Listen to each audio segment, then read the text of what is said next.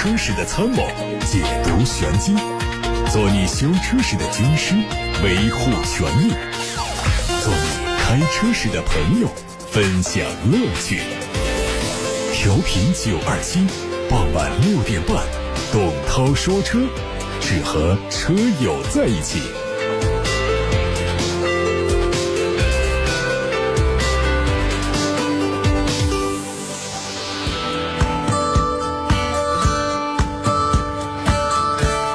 各位晚上好，我是董涛，欢迎来到六点半到七点半直播的董涛说车，回答大家选车用车的问题。发问的通道是八六八六六六六六，热线电话平台，还有董涛说车的微信公众号的后台。先看新闻，日前，宝马集团和梅赛德斯奔驰宣布暂停在下一代自动驾驶领域的研发合作，而这离二零一九年七月双方正式签署自动驾驶长期合作协议还不到一年的时间。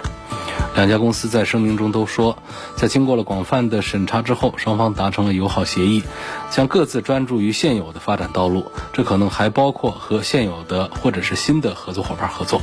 双方还明确表示，未来还可能恢复合作，并指出双方在自动驾驶安全和客户利益等问题上的基本方法仍然高度兼容。外媒曝光了法拉利全新插混超跑的测试车，这车用的是二。点九 T 的 V 六双涡轮增压发动机加电动机组成的插电式混合动力系统，内燃机的最大马力有六百一十匹马力。外媒猜测说，这套混合动力系统的最大马力会达到七百三十三匹，峰值扭矩超过了一千牛米。因为测试车还处在裸车的状态，所以说它采用的是四八八 GD。B 的车壳做了伪装，但是发动机盖上的高压黄色贴纸表明它的电动化特性。同时，车尾的排气管的位置发生了变化，意味着新车的发动机做了更换。根据外媒的消息来看，它可能量产之后的命名叫486，定位和 F8 非常相近。北京奔驰官方正式发布了旗下的北京奔驰 EQC 三五零四驱车的售价四十九万九千八。新车在动力上相比 EQC 四百略有下调，续航里程保持不变，还是四百一十五公里。它和在售的 EQC 四百四驱相比，前脸造型有不同，进气格栅是多条幅的镀铬装饰，而在售车型是双条幅的镀铬装饰。内饰部分是双十点二五英寸的显示屏作为仪表盘和中控大屏，而中控下方的空调还有多媒体物理按键区域，延续了奔驰 GLC 的风格。宝马五系日前在海外市场上完成了中期改款工作，并且已经在海外地区开始销售。海外媒体曝光了一组宝马新款五系车型到店实拍图，计划在今年下半年在中国市场上正式开售。外观方面，它对头部的格栅尺寸和造型做了升级优化，配备了品牌旗下最新的激光 LED 大灯组，侧面配备了多辐式的铝合金轮毂，尾部全新的灯组造型更加狭长，同时还改成了双边单出的排气，进一步提升了车型的运动感。尺寸方面，车长超过了五米一，轴距是三米一零五。工信部传出了一组全新第八代高尔夫的申报图，它的外观内饰延续了海外版的设计，并且提供了普通版和 R Line 两个版本。这个车目前已经在一汽大众的佛山工厂下线，会在今年年内正式上市。动力上，第八代高尔夫只用 1.4T 这一款发动机，最大的输出功率是一百五十匹，它的最大扭矩数据还没有发布。在传动系统方面，匹配的是技术优化之后的七速双离合变速箱。未来的 E C 六内饰在日前开幕的粤港澳大湾区车展上第一次曝光。作为未来的第三款量产车，它的定位是中型纯电轿跑 S U V，最大续航里程六百一十五公里。它会在七月份发布价格，九月份开始交付。通过曝光图可以看到，EC6 延续了家族化的风格，它是在 EC6 的 ES6 的基础上打造的轿跑 SUV，前脸是有着非常强烈的家族辨识度，溜背式的车身从 B 柱一直延伸下滑的造型，营造出非常流畅的感觉。动力部分分成了性能版和运动版。性能版采用了前永磁电机后感应电机的组合，可以提供四百千瓦的最大功率。运动版用的是双永磁电机，最大功率是三百二十千瓦。斯巴鲁官方的消息，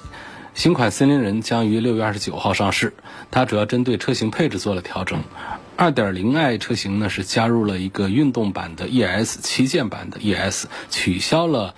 智擎运动版，还有智擎旗舰版，价格呢好像是二十二万三千八到二十八万五千八，外观内饰跟现款完全一致。长安福特迎来了 CS 幺九，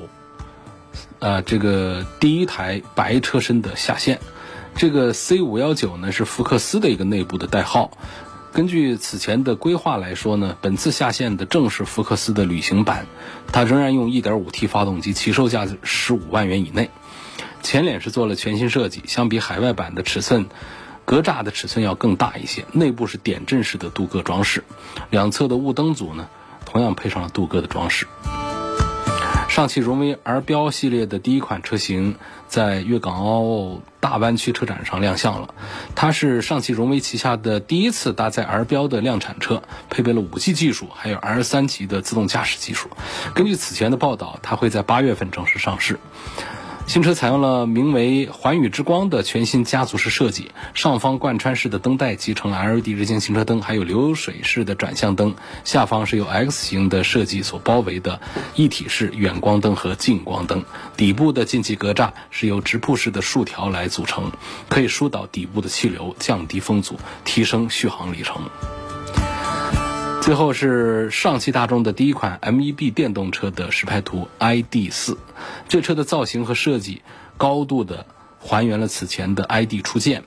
这车采用三元锂离子电池，续航可以超过五百公里。外观方面和在售的绝大多数大众车比较方正的风格不同，它采用了更多圆润的线条。前脸封闭式的格栅两侧是全 LED 大灯组，中部配备自发光功能的大众的全新 logo。下方的贯穿式保险杠拉宽了视觉效果，侧面的 B 柱 C 柱做了熏黑的处理，营造出了悬浮式车顶的视觉效果。车尾是流行的撞色。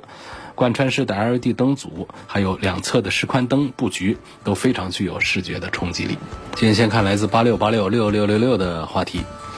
平先生说，从舒适度啊、稳定性方面评价一下日产的奇骏最低配，还有雪佛兰探界者的次顶配，谁更值得买？这一组我觉得舒适度、稳定性都差不多的一个水平。日产车呢？那个在日系里面的稳定性不算是最好的，但是跟这个雪佛兰比的话，它的稳定性还是要强一些。稳定性指的就是不爱坏嘛，所以这个日产的在不爱坏这个事儿上，呃，跟这个本田、丰田比呢还是有差距。但是呢，跟别克啊、雪佛兰这样的，包括和福特这些车比的话呢，呃，它还是这个稍微的要强那么一丁点儿吧。所以从这个舒适度啊，这个稳定性这方面讲呢，我推荐奇骏。另外呢，从这个最低配和次顶配这个角度上讲，那我也不大赞成这个呃探界者的这个次顶配了。所以我向平先生推荐的是日产奇骏的最低配。蔡先生要对比的是 Q5L、宝马 X3 和奔驰的 GLC 260。如果选择宝马 X3 呢，是否应该选低配的，性价比高一些？啊，四十万的预算。首先这三个。这个当红的豪华中型 SUV 呢，目前卖的最好的是 GLC，奔驰的 GLC，呃，销量是最大的，因为确实大家喜欢它的外观内饰设计，高档豪华的感觉。然后呢，在这个综合表现方面呢，就是性能这方面优先的这种综合表现上呢，宝马 X3 是优先的。然后呢，在性价比的表现上呢，这个奥迪 Q5 啊，整体是最棒的，价格最便宜，车子又大，啊，配置也不低。啊，就这么一种情况，所以呢，这是三个不同的选项啊，性价比优先，奥迪 Q5L 啊，性能综合优先，这个宝马的 X3，然后高档豪华上档次优先，销量最大优先，那奔驰的 GLC 了。好，第二个问题，如果选择宝马的 X3，是不是选低配性价比高一些？在大多数车型上适用于这么一句真理啊定律。你看这个叉三呢，它确实我们最关心的这基础配置啊，它从低到高啊，五款车啊都有。我们现在常见的关心什么呢？一个 LED 灯啊，第二个就是中间得有块，起码得有个十寸以上的一个屏啊，一个中控的一个液晶屏，那是第二项。那么第三项呢，就是这个座椅是不是个皮的？哪怕是个仿皮，别小看了仿皮啊。呃，仿皮其实很耐用的，它不容易刮花，也不容易受一些腐蚀啊，干什么好打理。当然真皮啊，那要贵一万多块钱，真皮要加装，到了中高配才会有真皮。刚才说了三个项目啊，中控屏、真皮、LED 大灯，然后还有全景天窗这些东西啊，这个在这个叉三上啊，全都是有的。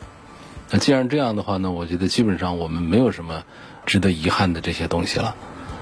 呃，无非是外观套件呢，再加上那小的一些舒适配置上的一些区别了。所以我还是觉得在宝马叉三上，我们买它的最低配的、最便宜的，性价比要最高一些。张先生说：“我有两辆车，分别是奔驰的 GLA 和大众 Polo。这保养手册上都说是一年或者是一万公里更换机油，我就不清楚我的车用的是什么机油，是否全合成油才是按照手册来做更换？如果是矿物油，是否就应该缩短更换的时间，比如说半年或者是五千公里更换一次？”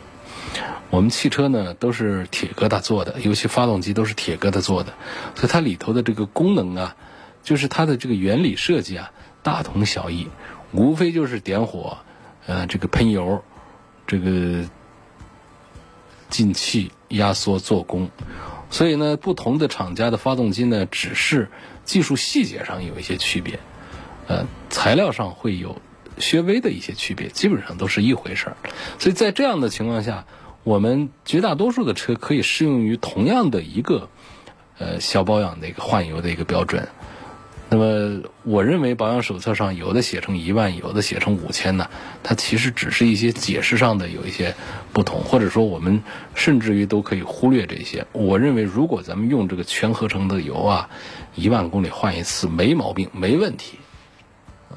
但是矿物油的话呢，一万公里呢还是紧张了一点。我觉得五千公里换矿物油啊，还是比较这个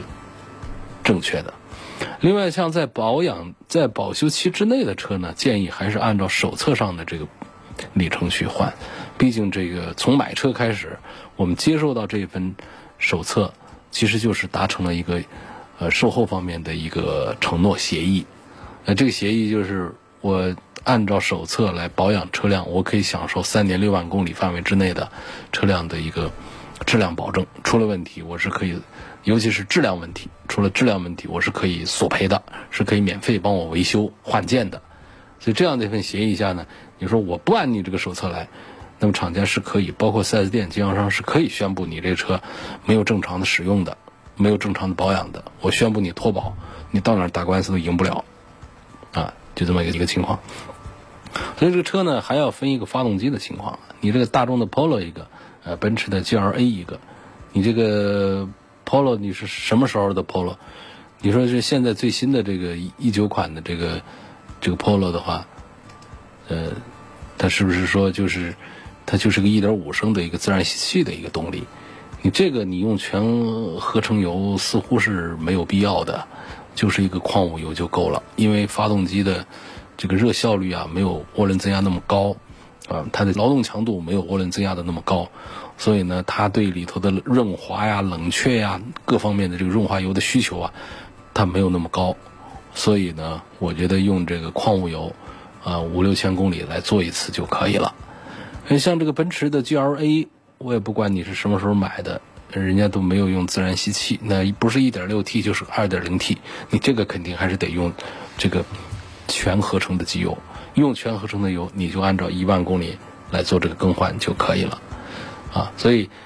在 G L A 上这个没有什么争议啊，呃，咱们差不多大半年，呃，这个或者是一年一万公里 G L A 上我们换一次全合成的机油，那么有争议的就是大众的 Polo，手册上写的是一万公里换一次，那么我这时候我我是用矿物油的话，我五千公里换一次，这肯定没有脱保，这是很正常的。我不超过你一万公里，我这中间做了保养的话，那肯定是真实，那是有效的，厂家不反对的。嗯，你超出了一万公里，他才会，如果说要找麻烦的话，才会以此为理由来宣布你的单方面宣布你脱保。所以在这个一万公里之内，咱们是矿物油的话，反正又便宜，咱们就五千公里换一次呗。当然说，我们自然吸气的车是不是就不能用全合成的好油？用了车子是不是不好？肯定没有什么不好啊，肯定是可以用的。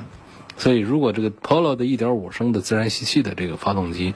你要是用了全合成的机油的话，你就按照，或者说你要是按照手册上的一万公里更换的话，我建议你也给它上这个全合成的油。下面从性能安全性方面评价一下红旗的 HS 五是否值得买。他说这个车呢，我听说啊，他说啊，我听说这款车。它在行驶过程当中，前挡风玻璃啊，还有天窗啊，都有异响。问是不是这样？就是对我们一汽红旗的这个生产线上的整装车间的装配工艺啊，又提出了一个异议啊，或者说对我们天窗这个部件啊质量稳定性提出了一个异议。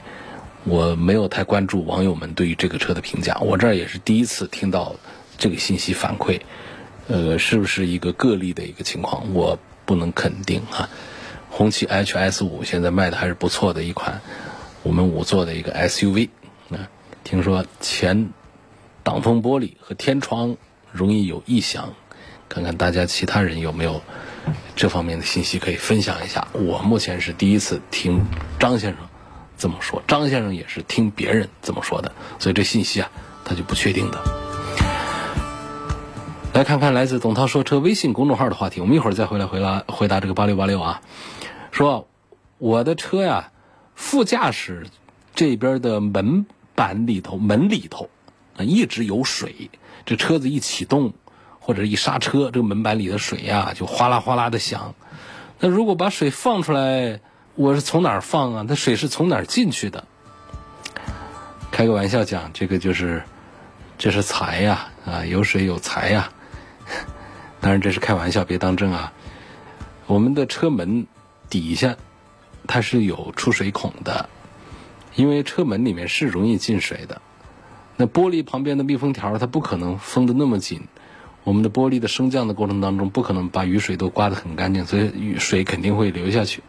尤其是一些密封的不好的情况，它直接就顺着这个玻璃旁边的这个缝隙啊，雨水就流下去。最近几天不下雨嘛，那水下去之后呢，如果你底下出水孔是通畅的。水就跟着流下去了，你这底下应该就是灰啊，或者说那些其他的脏东西啊，把它堵了，这个就需要做一个疏通，做一个清理。怎么清理呢？嗯，可能辛苦一点啊，自己把车门打开，人人趴下去在底下找很显眼的出水孔，拿个铁丝什么的把它捅一下，这是一个很简单的一个解决方案。啊，如果说捅了就还是不行，那是不是这里头掉的东西太多了，整个把底下的水堵了？那容易掉什么东西啊？就是插那个名片的，好像这一年把时间那个车窗玻璃上插卡片的情况好像好些了。我觉得啊，在武汉好像没有以前那么多了。就插了之后，我们没有及时把它拔下来，随着玻璃的升降啊，这卡片就掉下去了。于是呢，在玻璃升降机的底下呢。就可以积攒很多的这个卡片，那么遇到雨水之后啊，再一融化，再一揉，呃，这个就很容易把底下给堵得死死的。那么你可能通过一个铁丝捅一下，过一段时间它又堵了，那底下又有水。这种情况怎么办呢？那就得拆门板了，把我们的车门里头的装饰板把它拆下来之后，就很容易的，呃，里头就是空的嘛。通过一些工具啊，把底下掏干净，把它清理好。那这样一清理，应该可以管很长时间。再进水的话，它都可以从底下的出水孔把它直接流出去。这有网友问说，奥迪 Q 五，我到底应该是买它的哪个版本更显性价比？奥迪的 Q 五哦，他还问奥迪 A 六，A 六和奥迪 Q 五这两个车的。呃，到底是选哪个配置的性价比最好？这一组对比当中，我觉得，呃，像这个 Q 五的话，肯定是买它的这个最低配的，我觉得是最划算的。所以这两个车应该是都适用于这么一个说法，啊，因为在这个 Q 五上有这么一个最低配盖板和一个这个次低配之间的一个区别，三十八万多到一个四十一万多，这中间隔着三万块钱。这隔了三万块钱，他们的配置具体上有一些什么呢？这几样东西加起来，我怎么算呢？都值不了三万块钱，而且差的比较远，稍微差一点，我们就它是一个原厂也就认了，差远了就不干了。第一个是 LED 灯，说这能值多少钱？嗯，几千块钱。然后一个导航，导航不是导整个的导航的主机啊，是本身它就带一个中控的屏，只是这个屏里面带不带这个导航的模块。说这模块软件体系能值多少钱啊？还有就是真皮，真皮这个奥迪 A 六上的这个皮座啊，也不是用的特别好的皮料，也不是什么舍不得的。然后液晶仪表，液晶仪表彩电是最便宜的，到了液晶屏上那就是更便宜了。然后运动套件。所以这几样东西加一块儿肯定值不了三万块钱，所以从这个性价比的角度，像奥迪的 Q5L 肯定是买它的最低配，那那就好了。那么到了这个奥迪的 A6 这个车上的选择的话，还是适用于这么一个低配的原则。A6 上就更过分，就是它基本上啊，它这个从低配到高配，就除了这个四驱的区别之外，我们常要的那几样配置它全都有。因为在 A6 上哪些东西全都有啊？第一个呢，像这个。还是我老说的这句话，就是 LED 大啊大灯，这都有，然后是中控的这个这个双屏啊，中间的这个双屏幕这都有，还有就是连真皮的座椅也都有，最低配也有，再就是加一个天窗也都有。那么有了这几样配置之后，我觉得再说其他还有哪儿哪儿，嗯，这个有一点小的这个区别。什么运动风格的座椅啊，等等这些，它就不重要，就不显性价比了。因此，我赞成的就是奥迪 Q5L 也好，奥迪 A6L 也好，都可以买他们的这个低配，这是最划算的。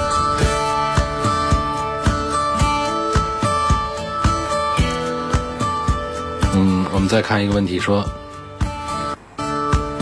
我今年二十。七岁一直都开的日系车，我最近想买个 SUV，看上了宝马的叉一，还有本田的 URV。那偶尔我会下一下天津州的沙滩，想买一台德系车开一开，但是呢又放不下日系车的省油省心，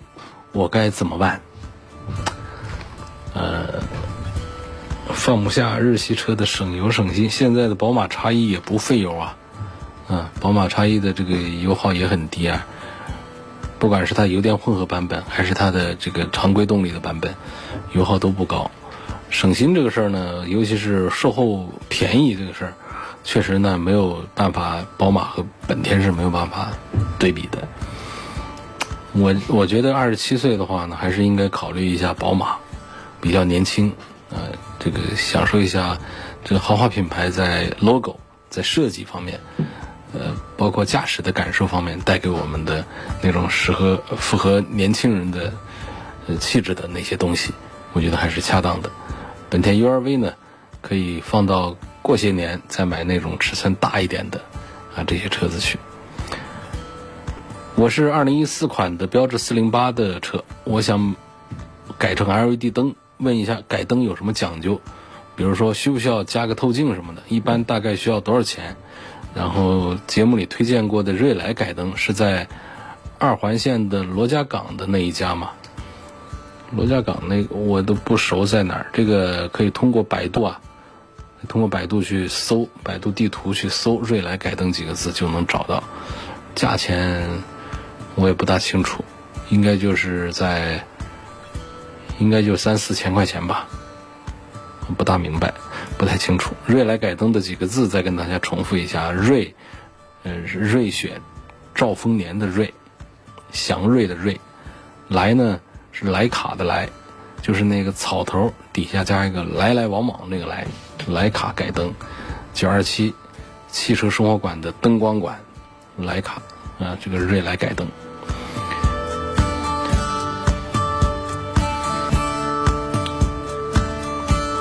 下面有个问题说，二十万左右的一个买车计划，我是买个奥迪的 A 三的新车呢，还是买一个奥迪 A 四 L 的二手车？好，我觉得还是应该买个奥迪 A 四的二手车，啊，花二十万买个 A 三，你肯定没有 A 四用的爽。第一个是尺寸大一点，第二个呢，在 A 三上的一个问题就是它的变速器啊，没有 A 四上的好。A 四上的要稳定多了。所以，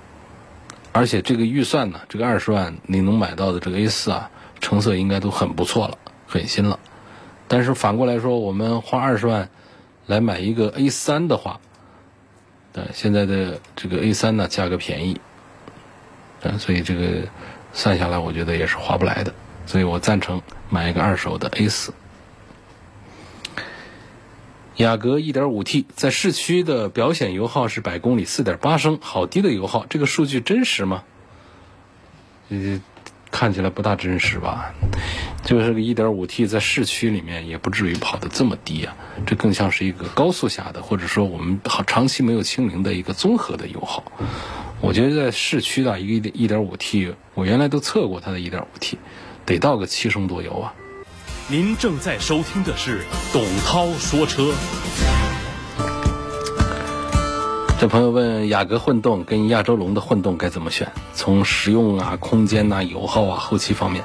首先在后期方面，这两个车都不用操心，都不贵。丰田车、本田车出名的就是后期便宜。第二个是油耗，这个也不用操心。丰田车、本田车出名的就是他们的混合动力特别省油。然后讲空间，雅阁和亚洲龙也是不分上下，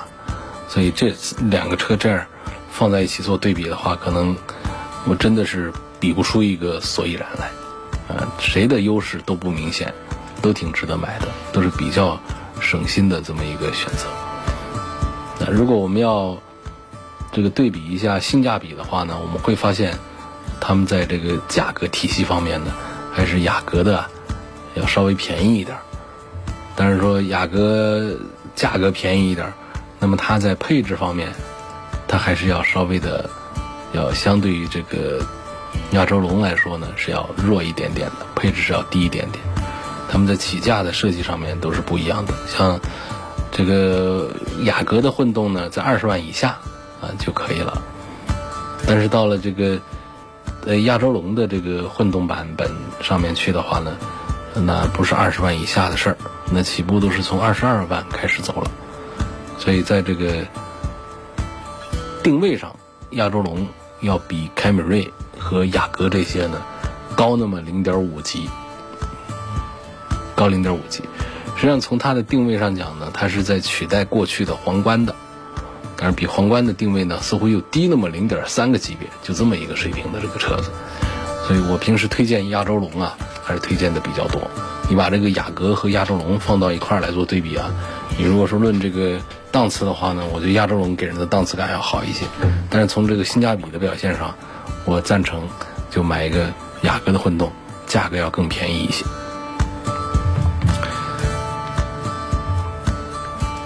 下一个问题问到说，呃，现在买一个奥迪的 A 三的两厢版，是否，那这个盖板是否值得？A 三呢，我是推荐的比较少的，啊，它盖板倒是不贵，但是呢，它的这个七速的双离合变速箱啊，在 A 三上啊，它是不好的。它是如果说我们喜欢一个 A 三的话呢，其实你不如买它的这个 2.0T 的版本去，就贵个几万块钱。那个 2.0T 的没有一个变速箱的一个问题，啊，是湿式的双离合变速箱，好吧？不建议买那个最低配的奥迪的 A 三。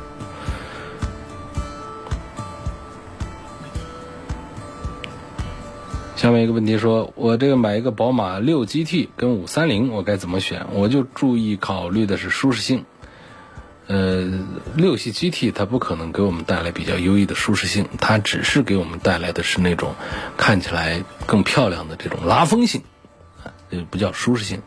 所以我们讲这个车内的这个空间呢，坐姿啊，头部的空间呢，各个方面讲呢，我觉得还是这个一个普普通通的一个五系啊，在后排的这个舒适性上面，都已经做的是很棒了，做的很出色了，轴距又长，是难道是在问进口的？进口的那当然五系是个短轴的，咱们的这个六系的这个这个 GT 这个车子呢，实际上主要还是给那些不考虑性价比的。因为它价格起步都是五六十万起了，那实际上在动力体系这个方面呢，跟这个普通的五系是一样的。而且现在六系 GT 其实就是五系 GT，宝马现在不叫五系 GT 了，呃，出门就叫六系 GT，它实际上就是在一个五系的一个底子上做的一个这么一个掀背车的一个样子，所以不是一个论性价比的事儿，而是一个我们希望，呃，多花一点钱换来一个五系的一个很好的底子，但是呢，又跟大街上烂大街的这个五系啊长得不一样的这么一个车，这个车就叫六系的 GT，起步了五十几万到六十几万，价格不便宜啊。那这个价钱，说实话，我们都可以考虑加一点钱去买他们的 D 级车了。买个七系是不是要更香一些？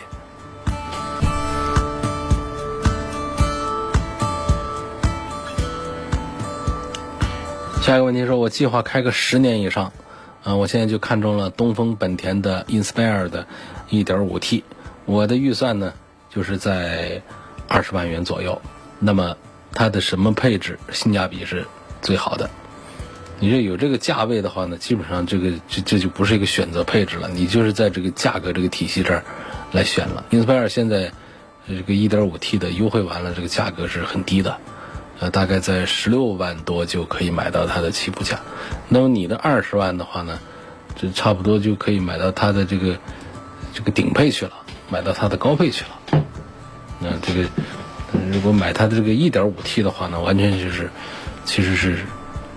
呃，要不了这些钱，啊，一点五 T，所以呢，我赞成呢，你可以考虑一下，既然有二十万呢，你不如去买它一个二点零升的一个混合动力，买一点五 T 的话呢，二十万是可以办下低的一个事儿，优惠完了之后啊，下一个问题说，我看上了四十七万多的雷克萨斯的 RX 三百。还有指导价三十三万左右的三菱的帕杰罗，还有指导价四十三万左右的国产的霸道，希望分析一下舒适度和性价比方面，分析一下这三款车。呃，这一组我给李先生的这个建议啊，如果我们注重的是性价比和舒适度的话，那确实还是雷克萨斯的 RX，这个是为什么这么讲？就是首先呢，这个车的舒适度啊。三菱的帕杰罗，包括国产的霸道，都不是给我们带来舒适度的，它给我们带来的还是越野的通过能力的。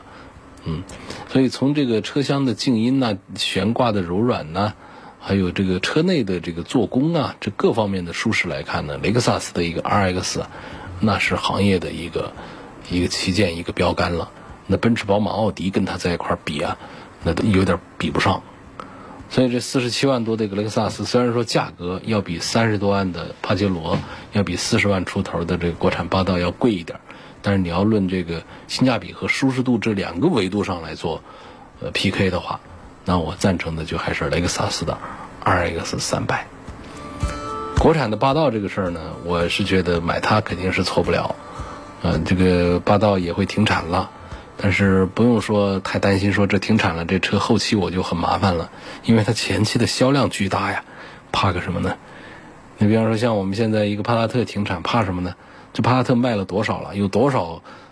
这个门店专修帕萨特？我们有多少的零部件在社会上供应着？所以这根本就不用担心。关键就是这是一个要适应我们的环保排放标准的这个要要求，所以我们的霸道啊，它就要停产。那实际上这个车是非常受欢迎的，这样的要停产的产品，我觉得都是可以考虑入手收藏的。国产的霸道呢，有很多人说它不如原来的这个进口的霸道啊，实际上不能这么单纯的来看。呃，这个丰田的霸道呢，它首先我们现在的这个普拉多啊，呃，这个一汽丰田的这个普拉多，首先一点，它在动力上。